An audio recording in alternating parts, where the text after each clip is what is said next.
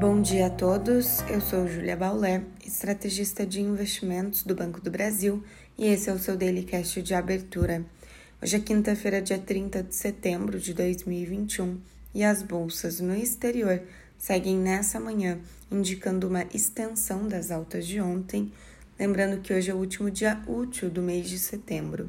Importante citar o acordo entre os parlamentares nos Estados Unidos para estender o financiamento do governo e evitar um shutdown no país. O acordo remove uma das fontes de incerteza no cenário global, que ainda conta com índices inflacionários elevados, tapering nos Estados Unidos e a desaceleração do crescimento da China.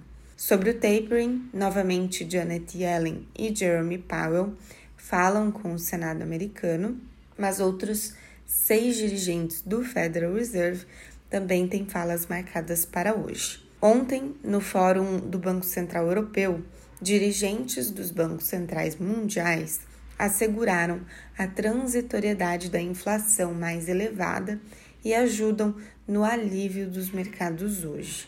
Os juros dos treasuries longos em queda e dados positivos de indicadores para a zona do euro e Reino Unido também ajudam nesse clima pró-risco dos mercados internacionais. Na Ásia, as bolsas fecharam com sinais mistos e o PMI industrial de setembro indicou retração do setor, confirmando esse movimento de desaceleração chinesa.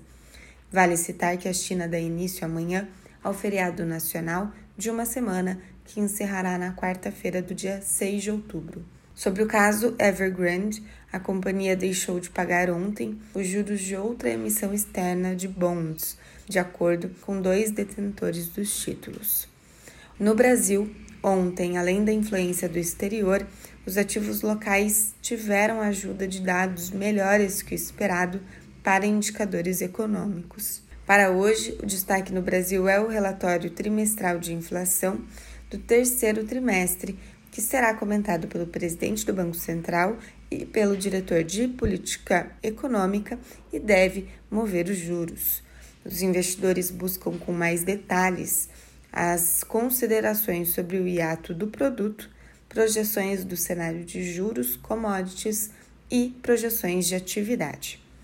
No câmbio, a tendência é de queda leve no dólar no exterior mas a volatilidade deve se manter principalmente pela manhã pela disputa técnica para a formação da Petax referencial de setembro. Na bolsa, a abertura dos negócios pode ser beneficiada do exterior positivo, mas também deve reagir ao relatório trimestral de inflação já citado.